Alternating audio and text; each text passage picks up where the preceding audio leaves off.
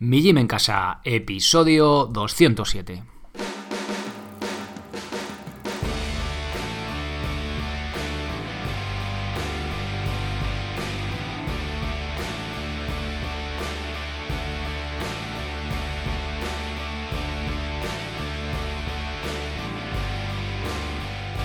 Muy buenas, bienvenido a un nuevo episodio del podcast de Mi Gym en Casa, la radio donde hablamos de entrenamiento, estilo de vida, alimentación y hasta de estoicismo desde un punto de vista diferente e independiente. Soy Sergio Catalán de migymencasa.com, la web donde encontrarás las herramientas necesarias en forma de programas de calistenia y cardio y diferentes cursos para entrenar de forma independiente en cualquier parte y sin apenas material, sea cual sea tu nivel. Por ser oyente del podcast, recibirás un descuento de 5 euros si introduces el código podcast en mayúsculas al hacer tu compra. Aunque quizá te resulte más interesante hacerte socio, para no solo tener acceso al directo mensual, sino también disfrutar de un 30% de descuento en todos los cursos y programas. ¡Comenzamos!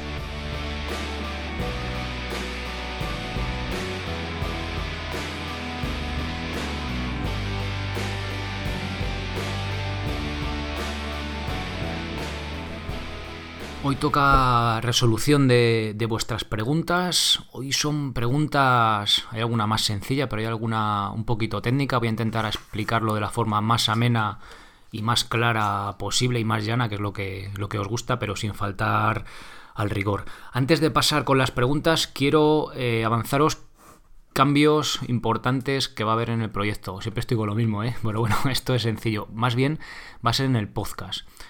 Eh, a partir de, bueno, cuando comience febrero, eh, solo eh, vais a poder seguir escuchando este podcast en iVoox, de forma gratuita como hasta ahora, pero solo en iVoox, ¿vale?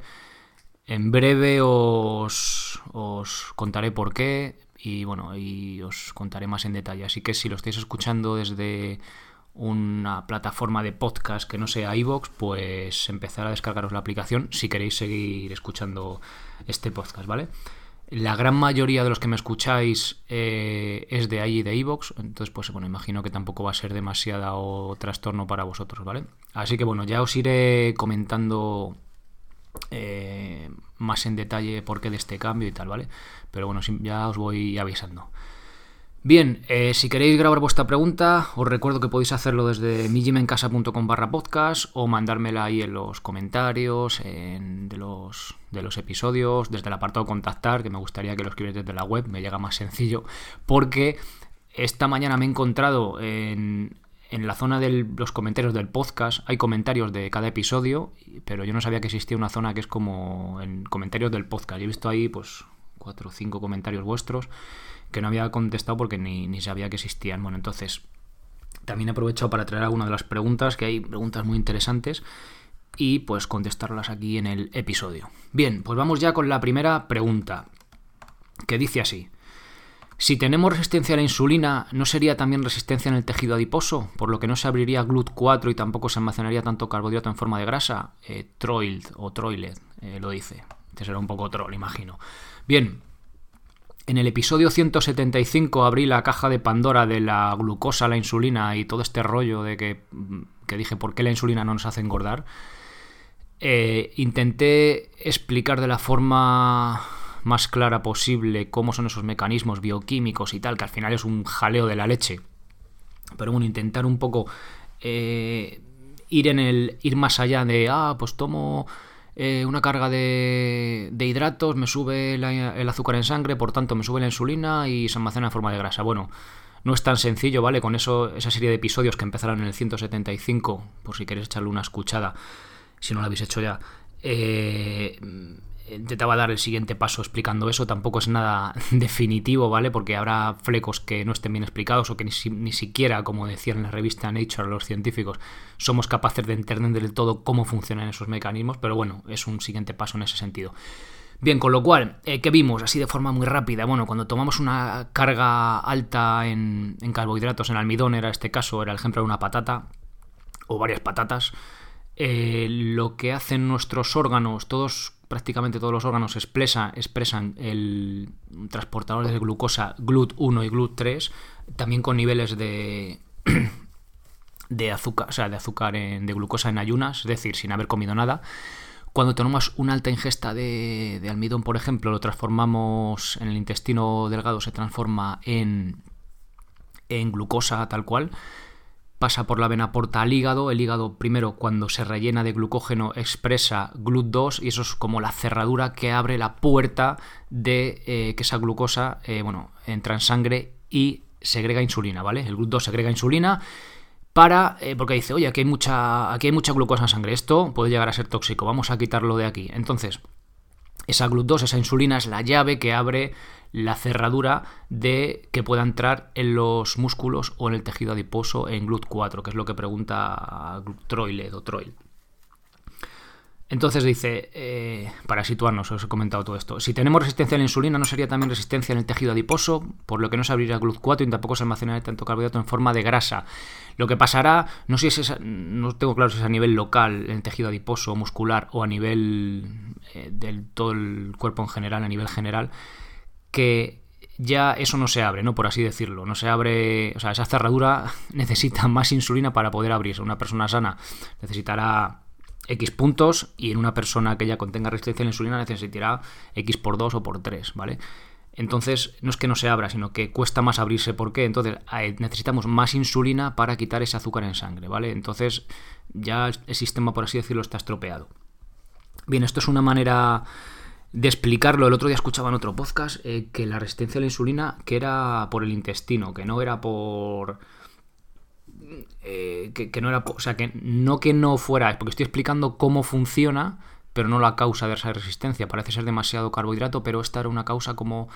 La persona que lo hablaba, que era un tío que también sabe de lo, que habla, eh, explicaba que era a nivel de, de intestino, de problemas en el intestino, ¿no? Con lo cual, no es que esto que os comento esté equivocado, ni la otra persona estuviera equivocada, sino que son, mm, vedlo de esta forma, que hay muchos factores que influyen en la ecuación, ¿vale? En algunas personas tendrá más peso un factor, en otras tendrá otro y, así, ¿vale? Entonces, eh, repito, soy muy pesado, pero simplemente quiero mostraros que este es el mecanismo por el que parece ser que funciona, pero habrá personas o habrá situaciones en las personas que hará que un mecanismo tenga mucho más peso que otro, ¿vale?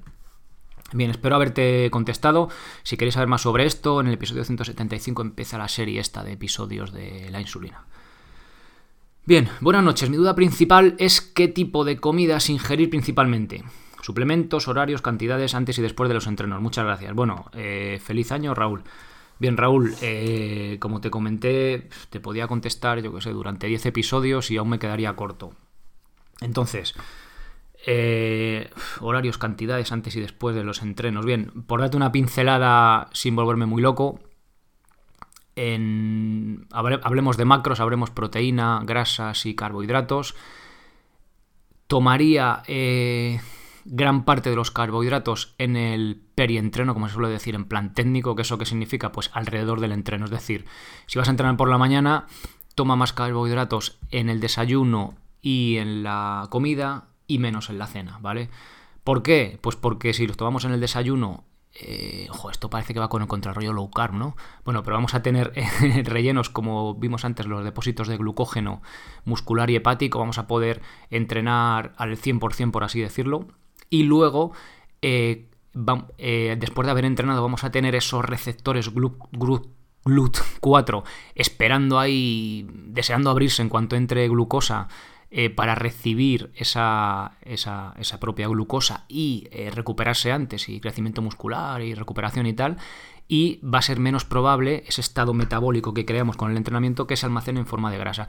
En cambio, por la noche es un poco más probable que se almacene ese carbohidrato en forma de grasa, pero si no lo tenemos lleno, eh, pues es fácil también que no se almacene en forma de grasa, o sea, el, glucógeno muscular me refiero, y eh, sea más, o sea, y se vuelva a almacenar en el músculo. Eh, la pregunta del millón, ¿qué importancia tiene esto? No lo sé, ¿vale? No, no se sabe claramente. Es relativa, o sea, a lo mejor importa un 10%, un 5%, no lo sé, importa mucho más qué comes que cuándo lo comes, está claro. Pero si queremos optimizarlo, pues oye, un poco mm, tomar más los carbohidratos alrededor del entrenamiento, pero tampoco sin volvernos locos, ¿vale? Porque hay gente que, eh, que lleva una dieta low carb, que no es lo óptimo desde mi punto de vista para un rendimiento en deportes de fuerza, ni de ni, menos aún metabólicos. No es lo óptimo, pero se puede funcionar así, ¿vale? De hecho, hay algún deportista, incluso que compite con ese tipo de, alimentación. No estoy hablando de deportes de, de, resistencia, ¿vale? Que sí que la oxidación de grasas en ese caso nos puede venir bien, pero aún habría que puntualizar detalles, ¿vale? Eh, bien, pues eso lo dicho, que importa un poco este, el timing este que, se cuenta, pero tampoco es lo óptimo. A ver, si dices, joder, pues me da igual meterme un plato de al horno de patatas al horno con pescado eh, para comer que para cenar, pues coño, hazlo, después del entrenamiento, que será más óptimo esa utilización para crear músculo y para reponer el glucógeno muscular que si lo haces en la cena. Pero si lo haces en la cena basado en un patrón alimentario sano y haces ejercicio, tampoco va a ser tan relevante, ¿vale? De hecho, no tengo claro si a nivel, a ver, si soy un deportista de élite que me dedico a esto y lo quiero optimizar al 100%, sí lo voy a hacer así. Pero para un tío normal, como somos la gran mayoría de todos nosotros, pues no sé la relevancia que tiene ni si merece la pena estar pensando en esas cosas, sinceramente. Pero bueno, ahí está mi opinión. Bien, siguiente pregunta. Aquí ya entremos con tema más peliagudo. Buenas tardes, te he encontrado hace poco tiempo y cuando empecé a escucharte, el podcast no me dio buena espina. Bien, eso está bien, que seáis críticos. Ahora me arrepiento hasta de haberlo pensado, me parece genial y estoy hasta un poco enganchado, aunque llevo mucho retraso porque empecé desde el 1, obviamente. Tengo una duda importante, tengo artrosis de cadera y necesito prótesis. ¿Qué ejercicios de calistenia puedo hacer? He empezado con la guía para entrenar en casa, pero ahora me da un poco de miedo, siempre me dicen lo mismo, piscina, piscina y piscina. Gracias de antemano, un saludo Miguel. Bien, Miguel, eh, bueno, eh, espero que, bueno, si has empezado en el episodio 1 y te sigue gustando, estos últimos te van a gustar más porque esto creo que ha ido a mejor. A ver, eh, bueno, Miguel ha empezado a descargar la guía para entrenar en casa, que es la que podéis descargaros en, la web. Os apuntáis a la lista de correo, os mando, voy mandando unos correillos así del contenido más que más ha gustado estos años, o sea, estos años, sí, llevamos ya tres años y tenéis la guía que es un poco pues unas nociones básicas de entrenamiento en casa, de calistenia, algo de cardio y tal. Eh, ¿Qué pasa? Eh, a ver, que Miguel ya tiene un problema, ¿vale? Necesita prótesis de cadera, o sea, tenemos ahí el hueso de la cadera ya chungo, entonces ya tenemos un problema, o sea, lo que para una persona sana, aunque sea sedentaria, que ya sabéis que muchas veces, ¿no? Lo que se dice, no existe el sujeto sedentario sano, bueno, no voy a entrar ahí. Eh, una persona que sea ya que sea sedentaria pero que no tenga un daño hecho por así decirlo que ya no tenga un problema podemos hacer más o menos cualquier ejercicio si no hay molestia lo podemos adaptar y ya está. Pero el caso de Miguel ya tenemos el problema con lo cual ya lo que en principio puede ser bueno para alguien que no tiene ningún problema en este caso ya puede no serlo vale me estoy liando mucho pero eh, a ver dónde quiero llegar. En, tu caso a ver eh, antes de nada haría la selección de ejercicios que puedo hacer. Puedes probar en casa sin forzar a ver dónde hay molestia, ¿vale? O sea, el dolor nos va a ser un indicador genial de lo que podemos hacer o nuestro cuerpo puede hacer y lo que no. Entonces, centrándome, a ver, entiendo que por tren superior no vas a tener mucho problema, ¿vale? En remo invertido y flexiones, que son los básicos que vamos a hacer. Entiendo, si hay dolor, pues también habría que adaptarlos, ¿vale? Y luego, en, el tren superior, perdón, en el tren inferior, en piernas, me centraría en las zancadas, ¿vale? Me parece un ejercicio que yo, aunque sea capaz, también meto sentadillas en una pierna, pero también sigo metiendo zancadas. Me parece el ejercicio de base por fortalecimiento de glúteo, cuádriceps, o sea, le, te da una fuerza, ¿vale? para saludable, por así decirlo, para protección de rodilla, caderas y demás, que me parece genial, ¿vale? También es como una especie de estiramiento entonces intenta hacer ese. Si tienes molestias o tienes dolor, eh, progrésalo o regrésalo, no sé cómo decirlo. Es decir, ponte un, par de libros gordos en donde va a dar la rodilla en el suelo para no bajar tan abajo y a ver hasta dónde puedes bajar sin dolor, ¿vale? Pero ya te digo, eh, tienes el problema, con lo cual estamos muy limitados. Aún así, cuando ya tengas hecha esa selección de ejercicios, habla con la persona que te esté, que te esté llevando, el profesional médico, traumatólogo, físico, el que sea, y coméntale, mira, puedo hacer esto, me viene bien, me viene mal. A lo mejor te dice, oye, mira, pues sí te viene bien porque vas a movilizar, igual fortaleces esa zona y eh, igual hasta compensamos ese fastidio que tenemos ahí y, tienes menos dolores. O te dice, mira, ni se te ocurra porque los daños que tienes hechos vas a ir a peor y le vamos a cagar, por así decirlo. Entonces, importante, ¿vale? Que antes de hacerme a mi caso, que yo ni te he visto, ni sé cómo estás, preguntes al, profesional que te, está, que te está llevando. Por seguir un poco con este tema de la, de la cadera, tengo que investigarlo, pero el, trabajo de sentadilla profunda, el, este hombre, ay, no me acuerdo ahora del nombre, el, que hizo el estudio, este, este fisio, eh, creo que era inglés o americano, bueno, eh, este que hizo las posturas ancestrales para dormir en el suelo, ¿vale? También trabajaba, hablaba mucho del trabajo de sentadilla y tenía la hipótesis de que eh, movilizar esa, esos rangos de movimiento, ¿vale? De cadera, esa flexión de cadera profunda, es decir, acercar el muslo o la rodilla al pecho, eso que los occidentales, como tenemos las sillas, como estoy ahora sentado, pues prácticamente ese rango no le hacemos, ¿vale? Pero que evolutivamente y por eh, mecánica, por así decirlo, estamos hechos para poder hacerlo, ¿vale? Al no hacer ese rango de movimiento, perdemos ahí riego en la cadera, en esa zona, y él tenía la hipótesis de que era eh, problemático para luego, pues para, para desarrollar este tipo de problemas de cadera, ¿no? Entonces, como prevención, en tu caso, eh, Miguel, no lo haría, salvo que no hubiera dolor, pero claro, ya es que si ya tenemos el problema, la podemos empeorar, con lo cual este ya sí me parece un poquito más agresivo, el hacer sentadillas tal cual, o incluso la sentadilla de descanso, ¿vale? Que es bajar aún más y hacer flexión completa de cadera. Eh, tanto para ir al baño, pero bueno, simplemente podemos hacerlo, pues, estamos un rato aburridos con el teléfono, venga, pues en vez de estar en el sofá nos ponemos en sentadilla profunda ahí 5 minutillos, 1, 2 o 10, ¿vale? Lo, depende el, el nivel que tengamos, siempre poco a poco, ¿vale? Esto ya más a modo preventivo. En tu caso ya, Miguel, de un ejercicio un poquito más agresivo, pero, oye, mm, lo que te digo, primero consulta al profesional médico que te esté llevando y eh, lánzale estas propuestas a ver qué te dice si eh, las recomienda o lo ve mal para tu tipo de, de problema, ¿vale? Bueno, espero que te sirva de ayuda y venga, vamos con la siguiente pregunta. Eh, esta también es complicadilla. Hola Sergio, antes de nada mi más sincera enhorabuena por la labor divulgativa que haces. Me gustaría plantearte una pregunta. Son numerosos los estudios que apuntan a las ventajas que tiene la dieta cetogénica frente a muchas enfermedades autoinmunes, diferentes tipos de cáncer, autismo y un etcétera. Sufro de un síndrome llamado síndrome de Raynaud, que en resumidas cuentas es la constricción de vasos sanguíneos más periféricos, tipo manos, pies, orejas. aparece sobre todo con el frío y el estrés, pudiendo ser desde leve hasta severo, causando úlceras y necrosis. Encuentro información en inglés, pero el problema es que hay opiniones muy dispares. Me gustaría que pudieras debatir un poco el tema. Gracias por adelantado y enhorabuena de nuevo. Este es anónimo. Bien, anónimo. Pues a ver, eh, pregunta interesante. Yo tengo una persona muy cercana que tiene este problema y curiosamente no me, había metido a ver estudios. Tiene narices, ¿no? Que tengas aquí a alguien cerca y no te tenga que preguntar a alguien, uno de vosotros, para que me ponga a ver estudios, ¿no? Bueno, en fin. Eh, a ver, antes de empezar a contestarte, eh, hay profesionales que se dedican a, a personas que tienen este problema. Imagino, espero que seguramente muchos de ellos estudien y vayan viendo estudios científicos, con lo cual lo que te diga el profesional eh, va a ser, espero, la mejor guía. Yo simplemente eh, te voy a dar unas pinceladas, como has dicho, debatir un poco.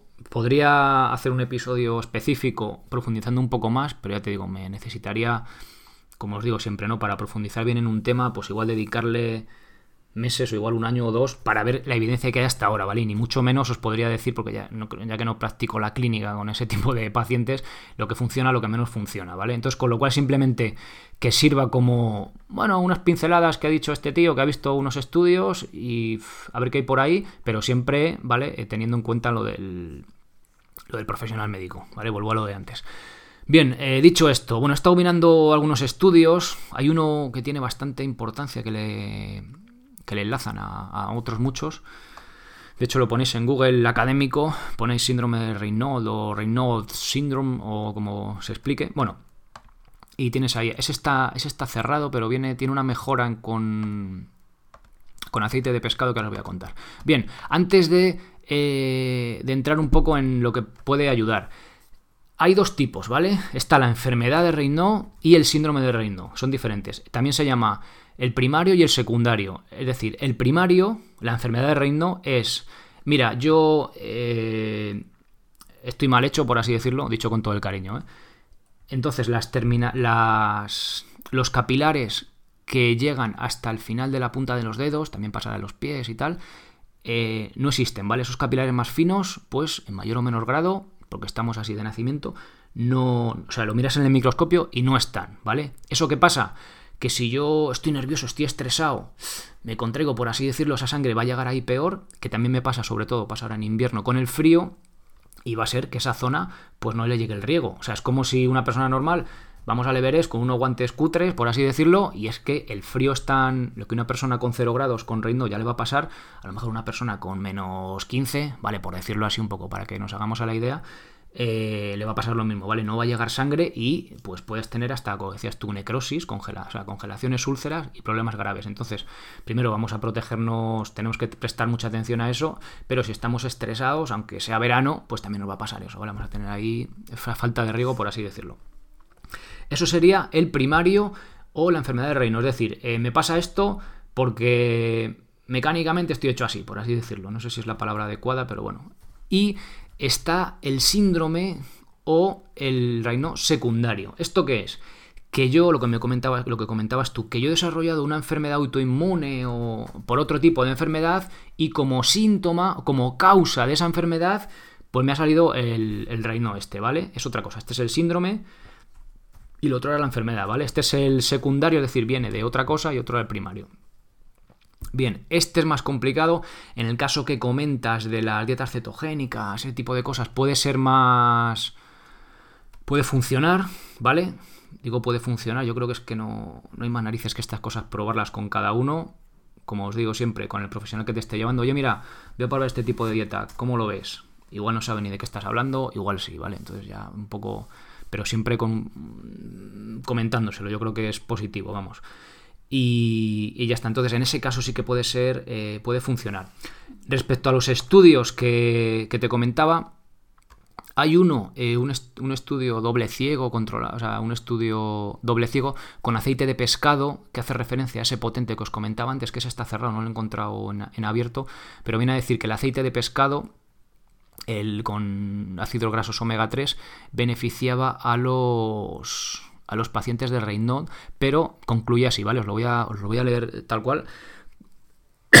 Perdón, concluimos que la ingestión de aceite de pescado mejora la tolerancia a la exposición del frío y retrasa los vasoespasmos en pacientes con primario, pero no secundario síndrome, bueno, fenómeno de Raynaud, ¿vale? Es decir, eh, tomar aceite de pescado, o sea, estos omega 3, aceite omega 3 este que se suele vender por ahí, eh, mejora el, o sea, retrasa la exposición al frío, luego les medían el, la, tensión arterial y tal, bueno, en el estudio que tampoco voy a entrar, pero mejoraba, ¿vale? En el primario, es decir, si yo tengo eh, el reino estructural, por así decirlo, no tengo capilares ahí, eh, me mejora, pero si viene por una enfermedad autoinmune, esa gente que tomaba el aceite de pescado eh, no, les, no les mejoraba, ¿vale? Oye, es una cosa interesante al menos a tener en cuenta porque a lo, dice, voy a probar a tomar aceite de pescado omega, omega 3, pero claro, si el mío es secundario, pues en este caso parece ser que la evidencia que tenemos hasta ahora dice que no, que no funciona, ¿vale?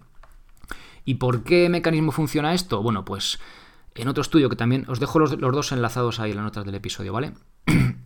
dice que el aceite de pescado, el ácido concretamente eicosapentanoico, eh, tiene cambios, ¿vale? Tiene ciertos cambios en la, en la viscosidad de la sangre. Entonces, como este este ácido omega 3 puede bajar la viscosidad de la sangre, parece ser que funciona porque eh, hay personas con, el, con la enfermedad de Raynaud que tienen eh, demasiada viscosidad. Entonces, por así decirlo, tengo la sangre en plan así dicho, vale, con palabras burdas casi tengo la sangre muy viscosa, con lo cual, como tengo esos capilares muy finos, aunque parece ser que los tengo, porque si me mejora tal, entonces eh, al tomar ese aceite omega 3 se me hace la sangre más fluida y me llega mejor a esos capilares que son muy finitos, ¿vale? Por así decirlo. Pero claro, si esos capilares realmente no existen, tampoco vamos a tener ahí esa esa mejora, ¿no? Entonces, bueno, eh, concluyo, es un tema muy complejo. Eh, si tenéis un buen profesional que, que, te está llevando, si es tu caso,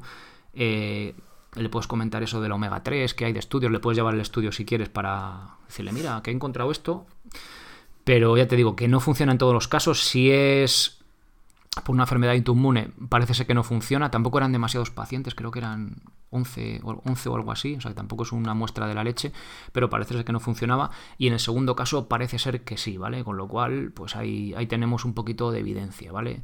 Pero ya, os digo, mejoraba los síntomas a la exposición al frío. O sea, con lo cual igual, si teniendo unos buenos guantes me evito ese problema, pues, pues, pues igual está, ya lo tenemos más fácil, ¿no? También es verdad, depende del grado de, desarrollo que tengas de la enfermedad. Si cuando hace frío se le crean úlceras y tienes las manos destrozadas, pues cualquier cosa que mejore más allá de ponerte unos guantes va a ayudar, ¿no? Bueno, en todo caso... Simplemente quería dar una pincelada, como me decías, os dejo un, par de estudios y pues primero, ya te digo, pregunta a tu, a tu profesional médico una vez más. Bien, y última pregunta ya. Esta, esta me gusta. Buenas, Sergio. ¿Qué opinión tienes sobre los entrenamientos Insanity? Muchas gracias, Luis. Bueno, pues... A ver, ya el nombre es como... Bueno, Insanity. Ya estamos aquí con el rollo... Insanity es como locos, ¿no? Bueno, yo he estado mirando un poco y es el típico, joder, es que, a ver, el, entrenamiento Insanity en sí, ¿cómo son? Pues es, tengo aquí el vídeo, lo, voy a poner y lo voy comentando, ¿vale? escuchando, ¿quieres que tu cuerpo eh, parezca así en 60 días? Y te salen tíos ahí, pues eso, y tías así muy buenorros, así sin camiseta, con sombra ahí, todo con cara de duros ahí sudando, ¿no? Con la toalla ahí, con los cuadraditos. Claro, sale el tío, en plan antes y después, ¿no? Un tío así medio gordito y luego ahí todo rajado ahí fuerte, ¿no? Necesitas ser, comprometerte. Insanity, salen ahí. Bueno, escuchen la música, ¿no? Está muy, está muy cachondo porque es así como. Aquí estoy viendo el vídeo. Bueno, eh, básicamente es como tipo aeróbica, así como correr en el sitio, hacen sus flexiones. A ver, el, ejercicio mola, ¿vale? Y vas a una clase de eso y tiene que ser divertido. Pero, a ver, no me gusta el rollo este en 60 días para estar rajado y la leche y tal. Bueno, y además es como, si no metes en Google ves así como las típicas revistas Vogue y así, que son los que dicen, vas a quemar no sé cuántas calorías y es lo mejor y la leche. Bueno, ya sabéis, ¿no? Las típicas chorradas estas de un de un método de estos que se pone de moda. Bien, dicho esto, eh, ya se basa como en alta intensidad durante mucho rato, ¿vale? Mucho rato, hacemos una pausa corta y seguimos entrenando. O sea, gente correr en el sitio, haces unas flexiones, pues al final típico entrenamiento funcional, ¿no? Pero como más al extremo. Y se ponen así como a dar puñetazos, pues tipo también el body pump este. Eh, ¿Qué opinión tengo? Vamos a ver. Eh, no creo que sea una forma de sostenible entrenar así siempre. Pero, oye, si en la zona donde vas a entrenar o, en casa, ¿no? Que tienen también vídeos, creo, en YouTube y tal, puedes probar, oye, pues prueba, me parece una opción más, ¿vale? A ver, mientras no te creas que en 60 días te vas a quedar súper rajado y vas a estar ahí súper fuerte, pues yo creo que no tiene, no tiene mucho problema, ¿no? Igual es alta intensidad, al final, esto es súper duro, lo más duro que he hecho en mi vida, aparecen ahí diciendo en el vídeo, ¿no? Está muy gracioso, os lo voy a enlazar para que lo veáis. Y entonces, entendiendo eso, no creo que alta intensidad todos los días sea lo mejor. Igual para una época eh, así, pues de choque, por así decirlo, puede estar bien, pero no creo que sea la forma sostenible de entrenar. Dicho esto, eh, entrenar, meter alta intensidad de vez en cuando viene muy bien, ¿vale? A nivel metabólico, unas vías que no solemos utilizar energéticas creo que están genial, pero no para todos los días, ¿vale? O sea, es decir, si meto un tabata a la semana creo que ya activo esas vías, puedo meter dos, pero también depende cómo me encuentre, el nivel de energía que tenga y demás, ¿vale? Pero meter esto sistemáticamente tampoco lo veo muy, muy factible. Luego, el trabajo de fuerza que podemos hacer si vamos ahí al fallo haciendo 2000 repeticiones, pues claro, las flexiones que salen ahí pues son un poco mierderas, por así decirlo. O sea, ahí casi no bajo porque no tengo fuerza, voy al máximo. Entonces, prefiero, ya sabéis, hacer la técnica correcta, siendo escrupuloso más eh, como trabajo de fuerza más, más puro, por así decirlo, en lo referente a buenos descansos para poder hacer las ejecuciones de técnica correctamente y luego meter un poco trabajo de cardio, pues ya más que la técnica sea menos relevante en cuanto a que no eh, me, me afecte negativamente la falta de fuerza. Por ejemplo, carrera, comba, este tipo de cosas. Que no quita que yo pueda hacer el entrenamiento también en circuito, ¿vale? Pero hacer ahí, pues eso, mil repeticiones, tirarte una hora saltando y tal, oye, que puede estar divertido pero tampoco sería el entrenamiento óptimo que yo haría. Pero, oye, si eres Luis, me has preguntado esto, si, si, crees que te puede, o sea, te mola el rollo y tal, oye, pues pruébalo, ¿vale? Pruébalo, adáptalo un poco también a tus, a tus circunstancias y quizás sea bueno un tipo de entrenamiento. Al final, yo os puedo contar el mejor entrenamiento del mundo, lo que os digo siempre. Si no lo hacéis porque no os motiva, pues no vale para nada. Pero si hacéis uno que igual está medio bien, pero lo hacéis, coño, pues, pues perfecto, ¿no? O sea que no veo tampoco mucho problema. Eso sí, no os creéis lo del 60 días y quedarte rajado ahí. Además mola porque hacen las fotos así desde arriba, que se ve la sombra, está muy gracioso el vídeo. Bueno, yo os lo dejo para que lo veáis. Bien, pues nada más. Hasta aquí el episodio de hoy de dudas. Se ha ido un poquito, uff, vaya mía, me he ido media hora. Pero bueno, creo que eran temas un poquito densos y bueno, que merecía la pena alargarse un poco en ellos. Eh, os recuerdo, si me estás escuchando desde iVoox no pasa nada, si no lo estás haciendo, eh, descárgate la aplicación y porque a partir de, unos días solo aparecerá en iVoox esto. Ya os comentaré, haré un episodio así cortito especial explicándoos un poco el porqué de este cambio y nada más. Muchas gracias por todo. Eh, por esos corazoncitos de me gusta en iVoox, ya no os voy a decir lo de iTunes, claro, ya no va a estar ahí, pero bueno, si lo habéis encontrado ahí, también se agradece que los que hayáis dejado esas, esas valoraciones de 5 estrellas y los que la vais a dejar si os apetece. Bien, nada más. Eh, muchas gracias por todo y nos escuchamos en el próximo episodio. Ser responsable para ser feliz.